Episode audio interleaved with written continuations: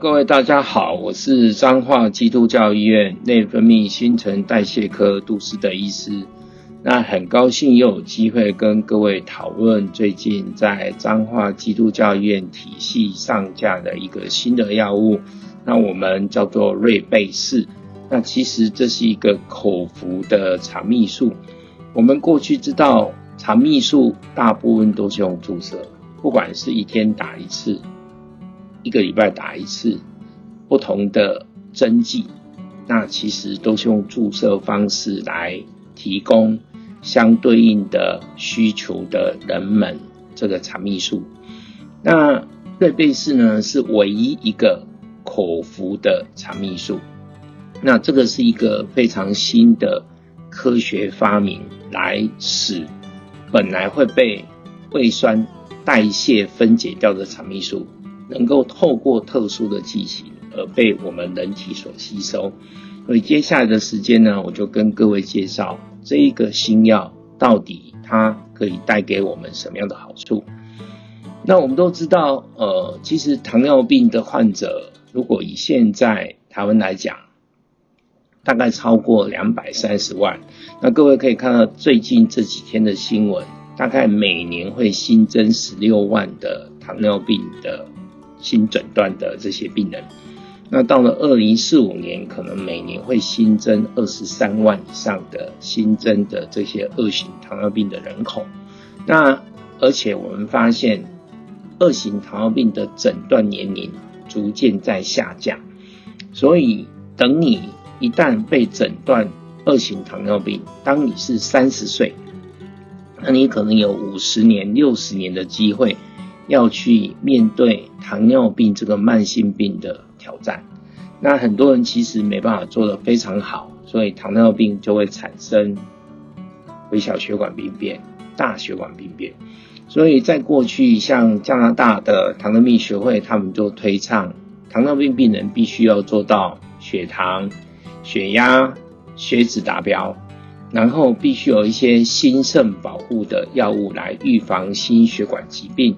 那你要有非常好的运动目标跟健康的饮食，那包括你是糖尿病患者，以在彰化基督教院体系为例，我们每年会帮病人做一些糖尿病病变的筛检，那包括我们也会劝病人要戒烟，然后要教他一些自我管理的技巧，包括克服一些在糖尿病管控上的一些困难。可是做的这么的多。当有一个比喻，当你是糖尿病，虽然你做的非常好，可是就好像你用个 OK 棒把这个出水口贴住，虽然有贴住，还是会漏水。所以我们可以看到，有些病人其实他的三高管控非常好，但是随着糖尿病罹病年龄的增加，他还是或多或少会有一些并发症的产生，譬如说视网膜病变，譬如说尿蛋白肾病变等等。那所以现在有一个想法是，我们如果面对这些二型年轻的糖尿病患者，如果把它的根源肥胖去做一个很好的处理，把水龙头扭紧，那我们就可以去阻止糖尿病的发生。所以这几年在糖尿病的管理里面，我们慢慢会去注重到糖胖症病人的肥胖管理。那这个其实在今年的很多报章杂志都有去琢磨到第二型年轻糖尿病病友的这个现象。各位可以看，这是呃相关的健保署他们在呃这几年的统计，大概各位可以看到到二零二一年。糖尿病在五十岁以下到四十岁，大概占了九点三 percent，甚至在二十岁以下也有将近零点二 percent 的比例，大概也将近四千多人。所以透过这么多的年轻二型糖尿病呢，它一般它的胰脏的胰岛细胞会比高龄年得到糖尿病的衰老的快，那它的并发症会更猛。而且我们都知道。这些年轻二型糖尿病平常要为经济打拼，常常忙于工作，所以就会疏忽看诊。那当然，有些病人就会自行停药或减量。那当然，这个有时候血糖高，不见得会有非常多的症状。等到再回来看的时候，已经病情很严重，可能有相对的微小血管病变或大血管病变，甚至血糖已经控制得非常糟糕。所以在临床上面临这样的一个挑战，我们怎么做？那其实，呃，过去在新闻里面，针对这些二型年轻肥胖糖尿病患者，健保署认为肠泌素的药效很好，所以健保署特别鼓励我们临床医师要去开立这样的一个降血糖药物，呃，肠泌素来作为这些年轻二型糖胖症的患者，而且。他特别增加了一些给付来做这一块的管理。那我们都知道，肠泌素一般可以分成注射型跟我们今天要介绍的口服剂型。那如果就学名来讲，我们有所谓的 d u r a g u t i 这个叫做一周糖，一周打一次。那我们有所谓的 s e m a g u t i 就是非常现在很缺货，只用在健保患者的 Ozempic。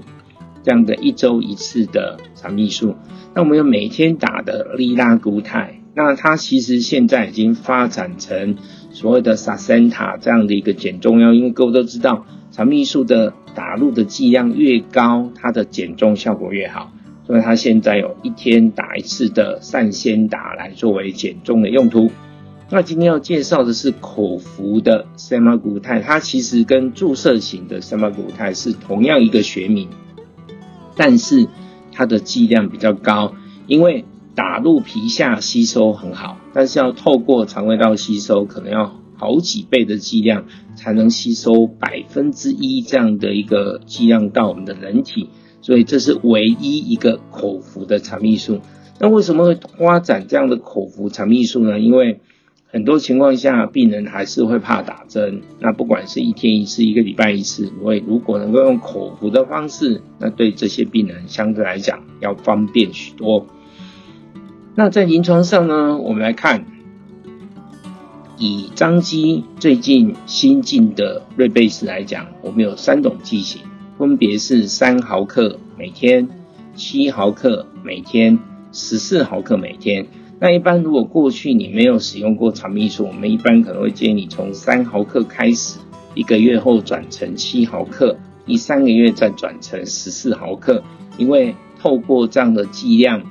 慢慢的增加，可以去减少所谓的肠胃道的副作用。但是过去如果你已经打过肠泌素，譬如说你打过 Ozempic 或者打过一周糖，那或许我们会从七 mini。每天开始，那如果你已经打到最大量的肠泌素，或许可以不用再去做这个剂量的调整，或许我们就会给你十四毫克每天这样的一个口服肠泌素，来作为你减重或者是血糖的管理。那大家都知道，我们现在最火红的瘦瘦笔萨森塔，它其实在卫福部已经核准作为用体重的控制。而且这个针现在已经下修到十二岁以上的这些青少年的肥胖。当你的呃体重超过六十公斤，或者是你的 BMI 相当于成人大于三十的情况下，你就可以去使用这个善先达，那来做一个体重的管理。那当你打了三个月之后，如果你的体重没有下降原先的四 percent 以上啊，那就是表示你的反应不太好，我们一般就会停止。继续注射这样的善先达。那在过去这些注射型的肠泌素，因为我们累积了非常多的经验，它其实在台湾上市也超过五六年以上。那很多我们过去的糖尿病病人使用这些注射型的肠泌素呢，有时候就会发生类似这样的状况。譬如说，这个病人，我们是叫他要打呃这个呃。安尼拢存遮久拢存无哦，我我这个饭头倒转来，安尼，啊，即摆即摆你甲我。你的意思是讲你无看到数字？无看到遮，我伫存伫存的时阵无看到食。啊，就是我遮安尼个算啊，算一二三四五安尼啦。所以像这个病人，我们是要打，叫他打零点五毫克一个礼拜。但是他只打了五格，因为他没有看到数字，所以五格根本零点零一都不到。所以在这个情况下，我们过去在注射型肠泌素的推广，其实如果没有非常好的这个卫教，或者是呃之后的示范呃试教啊，其实病人有时候他因为接触的时间很短，那包括这些病人过去并没有类似这样的经验，就会产生错误的注射方式。那当然我们也碰过。很有趣的是，像这个病人，他的这个针头的盖子都没有拿掉，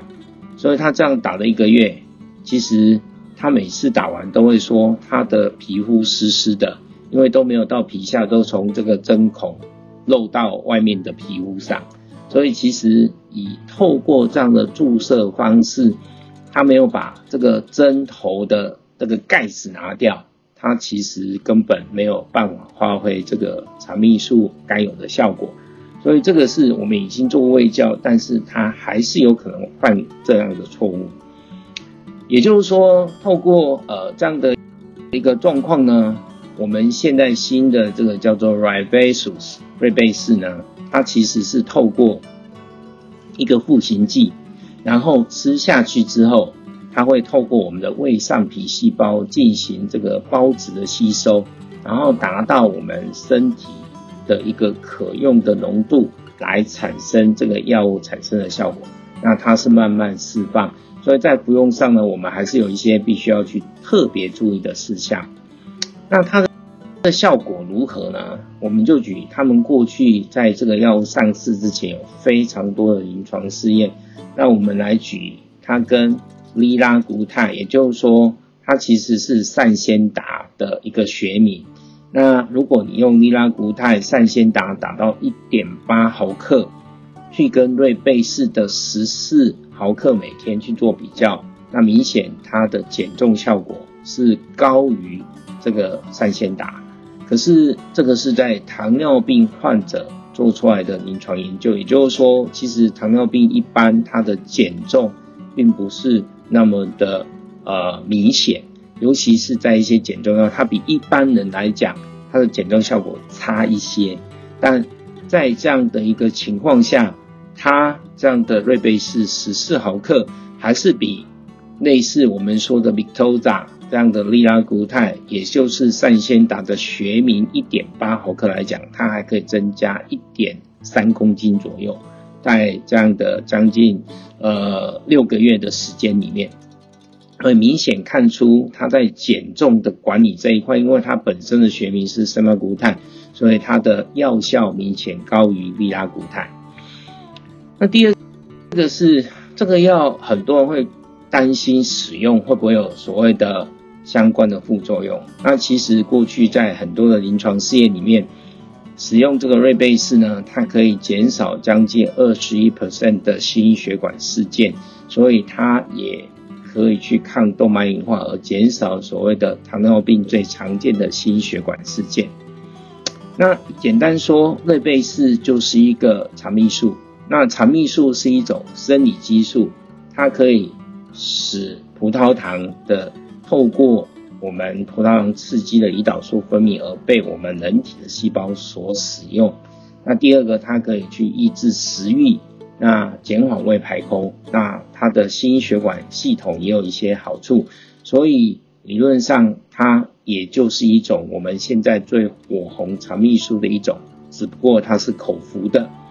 那当你体内的血糖浓度偏高的时候呢，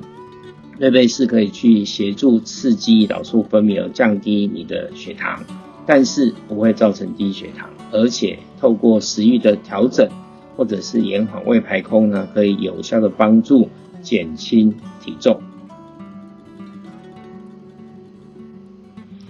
那它的作用机转，我们刚才提过，其实就是跟我们之前用的 Ozempic 它的作用机转是一样的，只不过是给予的方式。一个是口服，一个是注射。那只要你的葡萄糖血中葡萄糖浓度偏高呢，它就可以有效的降低血糖，因为它会刺激胰岛素的分泌，然后降低升糖素的分泌。但是如果你的血糖是正常或偏低呢，它就不会去特别刺激胰岛素的分泌，那这个时候也不会去影响升糖素的分泌，就比较不会造成所谓的低血糖。那目前它在台湾。还没有取得健保给付，所以如果要使用呢，几乎都是自费来使用。那它是使用在血糖控制不良的第二型糖尿病的患者，那你可以跟其他的药合并使用，也可以单一使用。那它可以跟其他的药合并使用。那目前呢，其实因为它是自费的关系，过去在很多的基层诊所。因为他们知道 semaglutide 也可以有效的去降低体重，所以有些人是用它来做一个体重管理的药物。那当然，这个在呃临床上事实上是有它的临床试验，可是，在减重这一块，就如同我刚才讲，肠泌素的浓度越高，剂量越高，它的减重效果越好。那我们现在用的是十四毫克每天，那未来可能会发展成五十毫克每天，希望它也有所谓的肥胖体重下降更好的一个效果。那这个口服之后呢，大概一个小时之后就可以达到它的最大血浆浓度。那如果你每天服用，大概在一个月可以达到稳定的血中这样的一个 semaglutide 的。呃，药物浓度来达到持续的效果。那这个药呢，其实有一些必须要注意的。第一个就是因为它一天吃一次，所以一般我们会建议它是空腹服用。那第二个，你喝这个吃这个药的时候，你用的这个呃喝的水不能太多，因为太多就会稀释，就会导致它的药物吸收比较差，所以不能超过。两百五十 CC 的水，诶的水的一个一一百二十五 CC 水的这样的一个服用。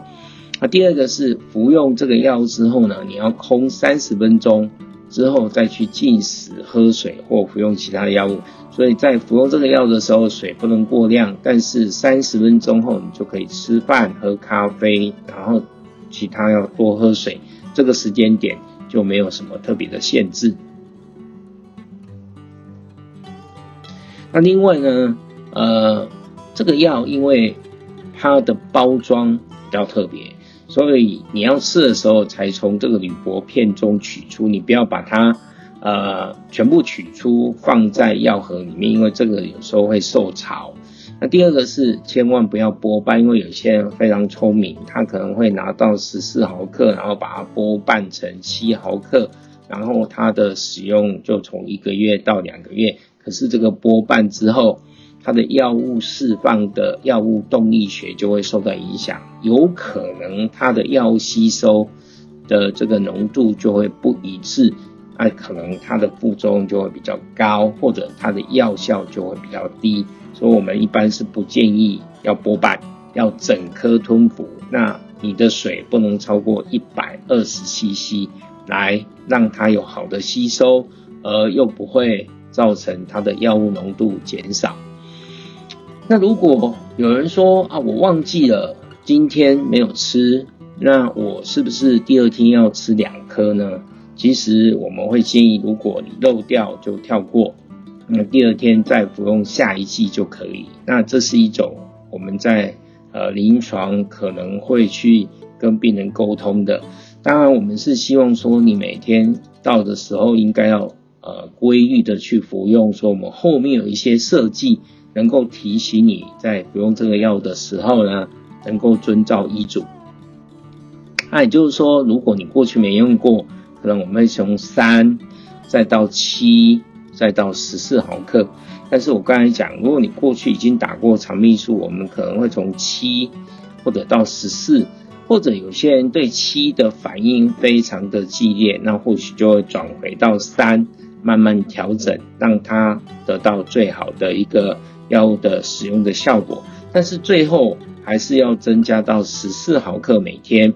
这样才能发挥它过去在临床试验好的减重效果跟血糖的管理的一个效果。那有些特殊族群，呃，譬如说肝肾功能不好，那其实它是不需要特别去调整剂量。但是如果在洗肾的病人呢，我们一般就不建议做使用。那第二个是，虽然我们说呃，善先达它可以使用在十二岁以上的成人，但是呃，这个瑞贝斯目前它在十八岁以下跟青少年的这个族群的临床试验的结果也还没发表。因为它的疗效尚未确立，所以不建议使用。那老年即使年纪很大呢，他就完全不需要去因为年龄而去调整这个剂量。那这个特殊族群呢，一般呃我们不建议怀孕的时候使用，哺乳也不建议使用。所以一般有些是糖尿症患者，既要减重呢，我们就会叫他避孕。要或者是你先把血糖控制好，等到你生完你要生的小孩胎数之后呢，才开始来做减重。所以一般我们在怀孕期间呢，是不建议去服用这一类的药物。那当然，如果你是糖尿病患者，过去你有使用像磺胺尿素类或者是胰岛素的使用啊，因为你使用了这个药之后，体重会减轻，而且你的血糖会比较好。那或许就会因为你使用的胰岛素或磺胺尿素类而产生所谓的相对低血糖。那它的症状一般就是颤抖、心悸、冒冷汗、饥饿感。那这个时候，呃，我们这类糖尿病的患者会用十五公克的碳水化合物含糖的食物来做一个低血糖的处理。那过去呢，在临床上使用这些。口服的 semaglutide 肠泌素的时候呢，大概有十五 percent 的人会发生恶心，有十 percent 会发生腹泻，那有七 percent 的病人会有呕吐。那一般最常见就是第一个月，所以在临床上有时候你过去没有服用过或者注射过这一些肠泌素呢，我们在第一个月都会从低剂量开始来减少恶心、呕吐、腹泻这些副作用啊。所以如果你有这些副作用，那就要好好的补充水分，来避免体力的不足，避免造成脱水。那我们有一些方法在这里也可以提供给 很多糖胖症患者，尤其在呃注射肠泌素或服用这个口服肠泌素呢，去避免肠胃道不适。那一般我们建议你要慢慢吃东西，细嚼慢咽。那第二个，不要一次吃太多量。要少量多餐，那当然油炸的、油腻的、太甜的食物，有时候吃完会有恶心的感觉，那这个时候就尽量避免。而且我们都知道，如果你要去做体重管理，吃这些油炸、油腻、太甜，其实它的热量非常的高。那你感到恶心的时候呢，你可以用喝冷开水，会来抑制这个恶心的感觉。但喝冷开水是一种。呃，不错的方式可以减缓你的恶心。那另外一个，我们还是要跟各位特别强调，因为它会延缓胃排空，抑制食欲，所以有时候看到满桌的菜色，那你已经饱了。有一些比较节俭的妈妈，她就会想办法把它吃完。那个吃完其实没有得到进食的进食美食的乐趣。反而有时候会造成你在进食完这些东西之后的恶心、呕吐或腹泻，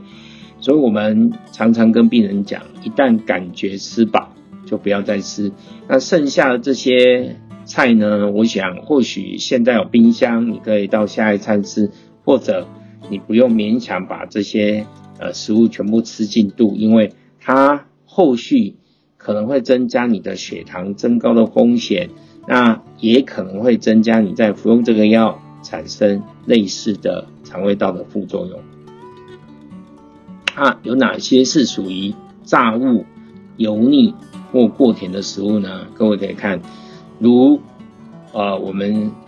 这里面的照片提到的。那我个人还是觉得，尤其是饮料，我常常在华山路这样走一趟，大概算一算有十家饮料店。那这些饮料店其实很多人一天一定要喝一杯，那我个人强烈建议，如果你真的要喝这些手摇饮的话，一定是绝对无糖、少冰的方式去品尝茶带给你的这个愉悦的感觉，而不要去加上糖浆，因为加上这些糖浆让它呃非常甜，其实某种程度你就进食了过多的热量到你体内，那往往虽然它的这个容量不大。但是它造成的伤害就很大，它可能会增加你的热量摄取多，就让你去希望吃这个药而达到减重血糖管理的效果去打折扣。当然，我们也希望，呃，病患要养成规律的运动习惯。那如果你没有这样健身教练来带，像我们的体重管理中心的张同伟教练，那他其实在我们医院。每个礼拜都有带一些班别，透过他的指导，你就可以在一个礼拜两次到三次的时间消耗你的热量。那当然，你的减重包括你的控糖效果就会更好。那包括有一些呃饮食上要需要去注意的，那这个如果有透过营养师跟你做沟通，那当然这个它的效果就会更好。那。这个瑞贝氏，它过去在糖尿病患者，它的疗效如何呢？那这个是过去我们在参加呃一项瑞贝斯的临床试验，我自己的病人，他们都是糖胖症或者是糖尿病很多年，或者是糖尿病有心血管疾病的病人。那各位可以看，它的剂量从七十四到三不等。那这些病人从他过去的基础的这个糖化血色素到一年、两年的时间点，很多病人像七点四就降到六点四，像九点四就降到七点五，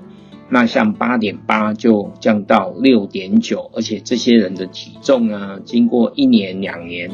其实都有五到六公斤不等的下降。那如同我刚才讲。糖尿病患者的体重下降是比较困难的，所以即使这些糖尿病很久、糖尿病有心血管疾病的病人、糖尿病有尿蛋白、肾病变的病人，通过两年的治疗呢，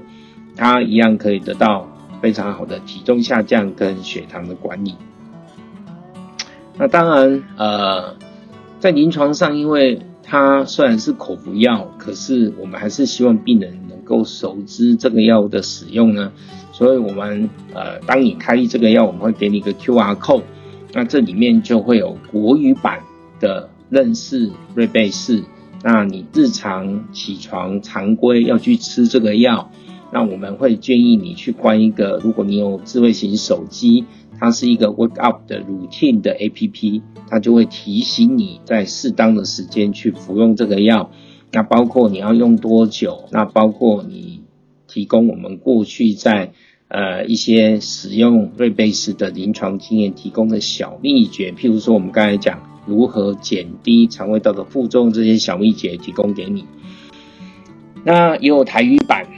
那这个 APP 各位看看，你可以去下载。那它主要是提醒你每天要口服这个瑞贝斯，那教育你正确的服药方式，譬如说空腹。水不能超过一百二十 CC，那服药后半个小时后才能吃东西，那让你轻松去获取有关瑞贝氏的一些 tips，一些信息，能够让你管理得更好。那主要是记录你今天是不是有服药，透过这个 APP 你就知道。有没有服药？因为很多人其实有没有服药，有时候会忘记。那透过这个所谓的智慧型手机的 APP 呢，就可以让你去知道你是不是有规则的服用药物。啊，这个有注册的画面，它的下载方式也非常的简单。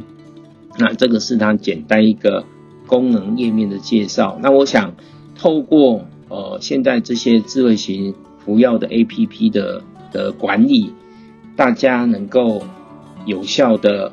依照医嘱去把这个药吃到肚里，那自然就可以得到很好的体重管理跟血糖管理的效果。那我的报告就到这里，谢谢大家的聆听，也祝福，因为我们现在有非常多样化的肠泌素，尤其是最近